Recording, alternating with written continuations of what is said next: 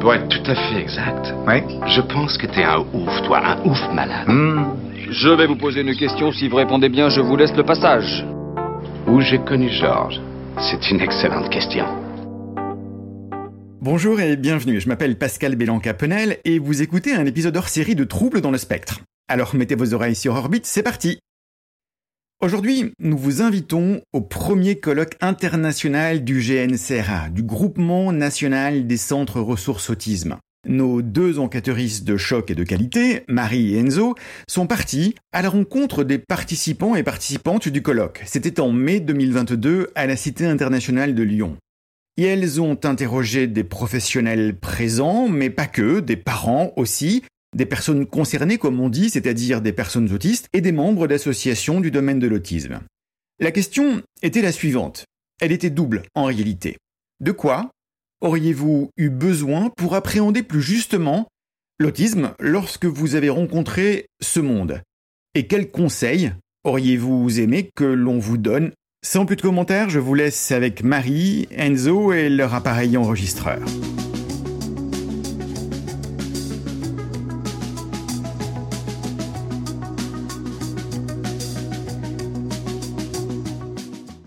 J'ai eu mon diagnostic en 2019, ce qui fait que je me suis lancée à corps perdu dans tout ce qui concerne l'autisme. J'ai lancé le Café Autiste Adulte Lyon, je vais à toutes les conférences possibles, je lis des bouquins, je regarde des vidéos, enfin j'écoute en continu des choses là-dessus. Et euh, en fait, je fais partie des personnes qui ont été repérées plus jeunes et qui ont été euh, laissées de côté. Euh, je veux dire, par la fin des années 80, en fait, on m'a fait passer des tests. Parce que j'étais biz- enfin, ce qui est ressorti, c'est que j'étais bizarre, mais que je travaillais bien à l'école. Du coup, on me laissait dans le circuit. Ce qui fait que j'ai eu des traumas scolaires, professionnels, familiales, entourage, etc. Et euh, à chaque fois, on me disait, ben, vas-y, fais comme tout le monde. Ben, ok, enfin, sois toi-même. Et non, ça marche pas. on te demande d'être toi-même. Et quand tu es toi-même, on te dit, non, mais ça correspond pas, en fait. faut que tu changes des trucs. Et c'est anxiété, dépression à longueur d'année. Et maintenant que j'ai mon diag officiel, bah, je vis en fait. Et euh, le fait d'avoir euh, monté le collectif, qui est maintenant une association, permet à d'autres personnes qui se font diagnostiquer tardivement, ou plus jeunes d'ailleurs, et ça nous permet de, de se rendre compte qu'on n'est pas tout seul et qu'on a des fonctions qui sont enfin des fonctionnements qui sont assez similaires. Le conseil que j'aurais aimé avoir avant de travailler avec les personnes autistes, bah, c'est de les écouter avant de nous écouter nous, en fait. Voilà, simplement. J'aurais aimé qu'on m'explique plus vite euh, que l'autisme est sur un spectre et que donc il y a tellement de diversité chez les personnes et que du coup tout ce que j'ai lu n'est pas représentatif des gens que je vais rencontrer. Il y a autant d'autisme que de personnes autistes. Et du coup, ça m'aurait beaucoup facilité euh, ma schématisation dans ma tête hein, de, de comment diagnostiquer les personnes, notamment les adultes sans déficience. C'est un petit peu plus compliqué, euh, un peu plus discret comme, comme symptomatologie. En tant que professionnel, euh, dans, le début euh, de ma carrière d'accompagnement euh, des entreprises et des personnes autistes, j'aurais aimé que euh, me dise tout de suite que euh, il n'y a pas qu'une forme d'autisme, que toutes les personnes autistes sont différentes et qu'il n'y a pas non plus une seule solution pour s'intégrer dans la société, dans l'entreprise, et que c'est surtout une force. Je suis père aidant en santé mentale. Je suis entre autres autiste. Du coup, moi, ce qui m'a aidé, en fait, c'est euh, d'être soutenu et d'avoir des informations par mes pairs, en fait, d'autres personnes autistes. Et donc, ce que je conseillerais euh, aux professionnels, c'est de se renseigner dans ce qui existe euh, autour de la communauté autiste, aussi bah, ce qu'il y a comme site internet, chaîne YouTube, où les patients et patientes qu'ils ont puissent se référer et avoir en complément, où les personnes euh, qu'ils accompagnent puissent euh, s'informer et échanger et se sentir moins seules, que les professionnels regardent aussi euh, ces informations-là. Et en fait, les personnes concernées proposent aussi des ressources de qualité. C'est pas juste parce qu'elles sont autistes ou parce que euh, voilà que euh, du coup bah, leur contenu il est pas fiable. Bon, effectivement, il faut faire un tri de toute façon, euh, quel que soit le sujet. Mais voilà, ils peuvent faire une information de qualité en fait les personnes concernées. Ce qu'on peut regretter, alors aujourd'hui notre garçon il a 5 ans, c'est que le- les choses qu'on avait pu percevoir, les atypies, euh, qu'on avait pu communiquer avec nos, différents interlocuteurs, euh, soignants, euh, médecins traitants, c'est de peut-être pas les avoir pris au sérieux. Moi, j'ai un message vraiment pour les professionnels de santé, de leur dire écoutez les parents et ne prenez pas euh, ce qu'ils disent à la légère, qu'ils ont raison ou tort. Il vaut mieux les écouter et qu'ils aient tort que l'inverse. Mais il vaut mieux répondre à, ces angoisses de parents que de, sous-estimer euh, le ressenti des parents et de ne pas les écouter. J'avais même lu un, livre euh, sur un pédiatre. La question c'était c'est quoi la différence entre un bon pédiatre et un mauvais pédiatre? Ils ont eu tous le même parcours. Un bon pédiatre sait écouter les parents, c'est tout. Alors en tant que professionnelle, effectivement, j'ai eu accompagné beaucoup de familles euh, dans la mise en route d'outils pour leurs enfants qui venaient ou pas d'être diagnostiqués. Je pense que de dire aux parents quand ils découvrent que leur enfant était ça, de leur dire que d'avoir un enfant extraordinaire, eh ben, c'est simplement de leur dire que ce sont des parents extraordinaires et que rien que ça, c'est plutôt aidant me semble-t-il. Et peut-être plus au niveau de la, la famille, euh, c'est vrai que ça peut aussi avoir un impact sur les interactions euh, entre les parents. Bah, le, petit bout, il, prend, beaucoup de place, il a besoin de beaucoup d'attention et on, lui donne évidemment, quitte à effectivement à négliger un petit peu euh, ben, sa vie de famille, ces temps privilégiés qu'on devrait tous avoir en continu avec nos, moitiés respectives. Euh, là, je ne sais pas exactement ce qu'il faudrait pouvoir conseiller, mais c'est de jamais euh, perdre de vue l'importance de garder des moments à soi. Hein. Il faut s'organiser, il faut euh, pas hésiter à demander de l'aide de ses proches. il y a toujours une, une personne ressource, une babysitter qui acceptera voilà, de prendre ce temps-là avec notre petit et de nous en laisser un, un petit peu. Donc moi en fait en tant que professionnelle, ce que j'aurais aimé qu'on m'explique plus au début de ma carrière, c'était l'incidence de l'autisme au niveau de la fratrie en fait avec les frères et les sœurs. On est beaucoup centré sur euh, l'enfant ou alors l'adulte qui vient d'être diagnostiqué, mais beaucoup plus prendre en compte la sphère euh, familiale et notamment le fait que bah, le handicap, ce n'est pas euh, que l'enfant qui est concerné, mais c'est toute une systémie. En tant que professionnelle, j'aurais souhaité que qu'en fait, on ait déjà une connaissance de la vie de famille des personnes qu'on diagnostique pour pouvoir, euh, en fonction de leur, euh, de leur manière de fonctionner, pouvoir donner des pistes de travail ou justement euh, d'aide d'aide aux démarches administratives parce que entre bon comme je travaille en CRA nous on pose le diagnostic mais en fait les familles avant, ils auraient eu besoin qu'on leur explique ce parcours qui va leur tomber dessus. C'est-à-dire que s'ils savent qu'à partir d'un diagnostic, ils peuvent demander la possibilité d'être suivis en libéral ou d'être accompagnés vers la MDPH, de, participer à des associations, enfin de faire partie d'associations de familles, vraiment euh, avoir une connaissance du territoire où on travaille et pouvoir orienter au mieux les familles en, fonction de leur profil. Euh, en tant que maman d'une fille euh, qui a été diagnostiquée TSA légère, eh ben, on est passé par le SEDA. Et déjà, la première chose qui m'a choquée, c'est que le diagnostic a pris. L'entretien a pris 20 minutes, donc j'étais un peu choquée, je m'attendais à des tests et tout ça. Par la suite, bah, j'ai dû attendre 3 ou 4 mois pour recevoir un petit courrier qui fait deux lignes pour dire que votre fille euh, est diagnostiquée TSA légère. Voilà, c'était le grand choc. J'aurais bien aimé quelqu'un en face, un professionnel, euh, professionnel de santé qui m'indique bah, Ok, maintenant, qu'est-ce qu'on fait? C'est quoi la suite? Eh ben, j'ai appelé le SEDA, euh, ils m'ont dit non, nous, on n'a pas le temps, c'est pas notre rôle. Nous, on fait le diagnostic et après, c'est à vous d'aller voir. voilà. Donc, j'ai dû utiliser mes propres moyens pour trouver euh, quelles sont les, comment dire, les démarches à suivre, euh, quels sont les outils euh, mis à disposition pour aider l'enfant à se développer. et eh rien.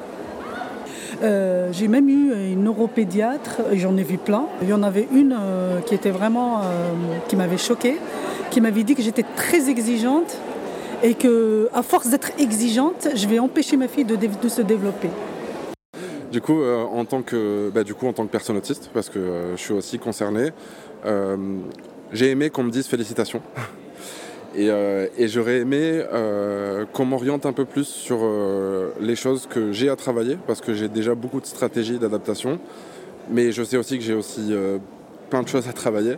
Et donc j'aurais aimé qu'on m'oriente un peu plus précisément sur les choses qui me permettraient, par exemple, d'être, de savoir quand c'est pas top d'être sans filtre face à une personne, de savoir gérer l'hypervigilance, voilà, des choses un peu plus pointues dans les habiletés sociales. Oui, donc suite au diagnostic, le- je me suis moi-même, euh, enfin j'ai moi-même tâtonné sur certaines choses et le conseil que finalement je retiens, la chose, la première que je retiens, c'est que euh, diagnostic, quand je me sentais pas bien, ça arrivait fréquemment parce que j'ai un trouble anxieux et euh, je cherchais euh, le contact en fait, je cherchais à trouver dans les interactions quelque chose pour euh, combler ça ou pour euh, soigner ça. Et hum, quand ensuite j'ai eu le diagnostic, j'ai compris que c'était justement ça qui me mettait en difficulté et que du coup c'est pas ça qui pouvait me faire aller bien. Et, euh, donc c'est en ménageant euh, au contraire des, moments où j'ai les personnes où je n'ai pas d'interaction euh, que j'ai pu euh, aller mieux. Donc c'était vraiment euh, la chose qui a changé pour moi, vraiment la perspective de quoi faire, quel est mon mode d'emploi, qui peut-être on aurait pu me dire pour éviter que je tâtonne. Euh, les conseils que j'aurais aimé euh, avoir en tant que personne euh, donc autiste, ça serait euh, bah déjà en fait euh, le fonctionnement, les troubles qu'on associés, donc l'anxiété, pourquoi on a du mal à créer du lien. Euh, moi j'ai eu beaucoup de trauma à cause de ça quand j'étais jeune, de ne pas comprendre pourquoi les autres euh, arrivaient facilement à créer des amis et pourquoi euh, voilà, moi je, tentais par tous les moyens, je me fatiguais à tort à travers et, et créer de grosses crispations à ne pas réussir à avoir des amis. Et aussi, après les conseils, ça serait bah, de, de l'écoute euh, de la part euh, des psychiatres, car euh, quand j'ai voulu faire... quand j'ai senti que mon médecin m'avait parlé d'autisme et quand j'ai senti que voilà il fallait que je parle d'autisme, j'ai eu très peu d'écoute. Et j'aurais voulu aussi, mais bon, du coup, entre-temps, j'ai fait quelque chose pour ça, qu'on arrête de donner des diagnostics aux gens et qu'on leur dise merci, au revoir, bisous, bonne vie. Parce que c'est ça qui se passait au CRA. Et d'ailleurs, j'ai monté un programme de psychoéducation de l'adulte en 2010, euh, de l'adulte sans déficience, pour qu'on arrête de balancer les gens dans la vie et qu'ils puissent prendre le temps, pas de prendre un cours sur l'autisme, ils n'en ont pas besoin, mais plutôt de réfléchir comment l'autisme s'exprime chez eux et de pouvoir discuter un petit peu de certains éléments avec un professionnel qui, lui, ne sait que des choses théoriques de l'autisme et qui puisse parler un peu de sa pratique et qui puisse un petit peu regarder comment lui va sa vie, s'il y a des choses qu'il aimerait mettre en œuvre, quoi, où est-ce que c'est difficile et aussi où est-ce que c'est très facile et du coup sur quoi il va pouvoir s'appuyer pour avancer dans la vie. Euh, de ce que j'aurais besoin au début de ma carrière, notamment euh, quand je travaillais en crèche, euh, je pense que j'aurais besoin qu'on me dise que ces enfants avec ces comportements euh, particuliers, avec ces troubles du comportement, comme on peut peut-être des fois l'appeler, ben, c'était pas de leur faute. Et il y a un livre qui s'appelle euh, Sais-tu pourquoi je saute qui m'a beaucoup aidé euh, dans justement ma conception de l'autisme et de ces enfants et de savoir que bah, c'était pas de leur faute d'avoir ce comportement-là et ça m'a beaucoup rassuré, ça m'a beaucoup calmé, j'ai envie de dire, et permis d'avoir une, une meilleure, euh, meilleure approche de ces enfants. Voilà. Mais à retenir ça, je pense que maintenant je me le dirai, je le dirai à mon, moi du passé, euh, c'est pas de leur faute. En tant que psychologue, en début de carrière, j'aurais aimé qu'on me dise que euh, le trouble du spectre de l'autisme était un trouble du neurodéveloppement et euh, que on ait une ouverture à d'autres approches que la psychanalyse pour la prise en charge des patients. Et j'aurais aimé ne pas avoir à lutter pour euh, acquérir toutes ces connaissances-là euh, et que ce soit intégré dans le parcours de formation pour qu'une fois euh, diplômée, je puisse exercer directement en étant au plus près des besoins des patients et des familles. En tant que professionnel, pour ma part, j'ai pas forcément eu besoin d'un conseil particulier dans le sens où c'était ma formation initiale et mon master, donc si je peux le citer, le master de Toulouse, qui est dédié aux troubles neurodéveloppementaux et à l'autisme. Donc le pas vraiment de conseil dans le sens où, euh, où c'était ma formation, c'était le domaine où je voulais travailler. Après c'est vrai qu'au niveau des, des facultés, ça pourrait, enfin des universités, ça pourrait être vraiment intéressant d'avoir des spécificités ou des modules spécifiques euh, dédiés à l'autisme. En tant que professionnel, en tant que pédopsychiatre, qu'est-ce que j'aurais aimé qu'on me donne comme conseil au début de ma carrière pour mieux accompagner les personnes autistes? Bon, déjà, j'aurais bien aimé qu'on me dise que ça fait pas peur, que, c'est possible.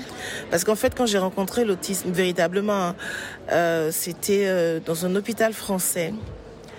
Et j'ai eu, euh, j'ai fait un, un, une crise d'angoisse. J'ai des crises d'angoisse à cause de l'autisme. Parce que je comprenais rien, je comprenais pas ce que les professionnels faisaient. Moi, j'étais en stage pour ma spécialisation, je comprenais pas ce que les professionnels faisaient. Ils semblaient débordés, ils semblaient désorganisés. Il y avait de la violence qui est cadrée. Et moi, je suis partie de ce, de ce stage, en fait, en me disant, jamais, jamais, jamais, je ne m'occuperai d'enfants avec autisme. Et puis, concours de circonstances, là, je suis dedans maintenant. Et je me rends compte qu'il y a du possible. Donc, j'aurais vraiment aimé qu'au début, on m'explique vraiment ce que c'était que l'autisme. C'est-à-dire que, que c'est un trouble, c'est une différence, c'est une façon d'être et que ce n'est pas une tare, ce n'est pas une maladie, c'est pas quelque chose qu'il faut euh, annuler en fait. Voilà. Je, je pense que j'aurais aimé qu'on me dise que les personnes, même si elles ont l'air de pas comprendre, comprennent. Et donc de, ne pas me trop faire attention à, la différence non verbale qui pourrait faire croire que, la personne ne nous comprend pas. Et, d'être euh, moins fixé euh, là-dessus, je crois. Donc bah, je suis psychomotricienne en centre ressources autisme et euh, ce que j'aurais eu besoin de savoir en démarrant, c'est être plus clair et concise dans ma communication et puis surtout faire confiance aux parents. En tant que professionnel, du coup, j'aurais aimé qu'on me donne comme conseil au début euh, de ma carrière, euh, ou en tout cas qu'on m'explique toutes les formes d'autisme et comment cela peut impacter euh, l'autiste concrètement dans sa vie quotidienne. J'aurais également aimé qu'on m'apprenne tous les outils de communication alternatifs qui existent pour pallier aux difficultés de communication. Alors moi je suis éducatrice spécialisée, j'ai commencé très tôt à travailler avec des personnes autistes, j'avais 17 ans donc avant ma formation d'éducateur. Euh, j'ai eu la chance de faire ma formation en Belgique donc qui m'a beaucoup apporté où j'ai vraiment appris ce que c'était l'autisme. Et ce que pour moi était le plus important pour le coup c'était vraiment la structuration spatiale et temporelle pour ces personnes-là. Et euh, bah, du coup comment gérer les troubles du comportement, les éviter, surtout pouvoir les prévenir. Et, euh, et voilà, pour moi c'était vraiment le plus important et ce qui m'a vraiment permis d'avoir déjà une petite base en fait sur ce qu'était l'autisme et du coup les besoins des personnes autistes. Dans ma formation initiale, donc infirmière puère, mais qui date des années euh, 93, euh, l'autisme, on n'en parlait pas du tout, du tout. Et il a fallu, et pourtant j'ai toujours travaillé dans le monde de l'enfance, à ce moment-là, dans les années euh, 2000, 2003, que euh, l'autisme, en tout cas, est venu dans mon domaine professionnel par mon métier, mais on n'avait aucune, j'en avais aucune représentation avant. Donc en termes de conseils, euh, c'est pas tant des conseils, c'est les formations en fait. Et même aujourd'hui, euh, les jeunes professionnels qui sortent des diplômes d'infirmières euh, ont très très peu de représentation de l'autisme et voire ont très très peu de représentation du développement normal de l'enfant. Donc euh, bon, bah, bah, moi, j'ai 68 ans, hein, donc je suis né en 1953. Donc à l'époque, on ne parlait pas d'autisme, bon, enfin, on en parlait, mais pas, enfin, c'était pas. Donc je viens d'une famille où il y a des problèmes d'ordre de cet ordre-là déjà, mais ça on ne le savait pas non plus. J'ai eu une mère comme ça, voilà. Donc il y a eu des problèmes avec la psychiatrie à un moment ou à un autre. Et moi, moi dès que j'ai eu 14-15 ans, j'ai commencé à travailler. J'ai travaillé comme ouvrier en usine, j'ai fait des apprentissages parce que j'avais pas le choix. Je voulais pas faire comme ma mère. Donc il fallait que je me débrouille. Il n'y avait pas de diagnostic posé, il n'y avait pas. Les médecins ils disaient oh ben oui il est un peu spécial, il est un peu bizarre, mais ça va s'arranger quoi. Tu vois? C'était pas les bons. Les, médecins généralistes étaient bienveillants plus ou moins en fait. Ils étaient pas euh, dans la mesure où tu posais pas de problème à la société, parce que c'est ça le problème. C'est as des problèmes dès que tu poses des problèmes à la société. Si tu poses pas de problème à la société, si tu arrives à faire une tenue de camouflage assez costaud pour pouvoir passer entre les gouttes, bah ça passe. Hein. Et puis ensuite, bah, ensuite, je suis rentré à l'hôpital Saint-Jean-de-Dieu comme art thérapeute. Mais j'ai jamais dit que j'étais autiste. J'en ai jamais parlé. Parce que peut-être l'artiste avec ses, ses bizarreries, ça passait mieux que l'autiste en fait. Et puis il aurait mieux. Enfin, puis à l'époque, de toute façon, j'étais pas diagnostiqué de toute façon. Donc. Euh, voilà. Et puis après, ben après euh, c'est une émission sur France Culture qui a fait que j'ai entendu quelqu'un qui m'a semblé être exact, identique à moi-même. Quoi. Exact, et, et, mon épouse m'a aidé. C'est elle qui a pris en charge le parcours. Et je me suis retrouvé diagnostiqué. Euh, et ça s'est tout trop bien passé, je trouve. Et euh, je trouvais que c'était très important pour moi de savoir, en fait. Tu sais, ça forge une identité, l'autisme, mais c'est pas une identité sociale, quoi. On est boulanger, plombier, ingénieur, machin. Ça, c'est une identité professionnelle. Donc c'est une bonne chose de savoir pour pouvoir construire, quoi. Tu vois, c'est une armature sur laquelle tu peux construire un mur, deux murs, trois murs, bâtir quelque chose. Mais il faut pas le revendiquer tout le temps, quoi. Tu vois, il faut, faut te dire que voilà, bah, tu vas pouvoir faire comme euh, le roseau, tu vois, euh, plier un peu, des fois selon le vent, euh, essayer de s'adapter. C'est fatigant, c'est épuisant. Souvent, tu vois, je donne l'image du poète Jean Cocteau. Jean Cocteau, il disait Un caméléon placé sur un tissu écossais meurt d'épuisement. Et j'ai l'impression d'être souvent un caméléon sur un tissu écossais. C'est épuisant, quoi, d'être comme nous. C'est épuisant, mais, mais on peut pas demander aux autres, euh, enfin, tu vois, de. Aussi. Il euh, faut accepter qu'on est épuisé des fois, quoi. mais c'est pas la faute des autres non plus. C'est la faute du tissu écossais. C'est pas le caméléon.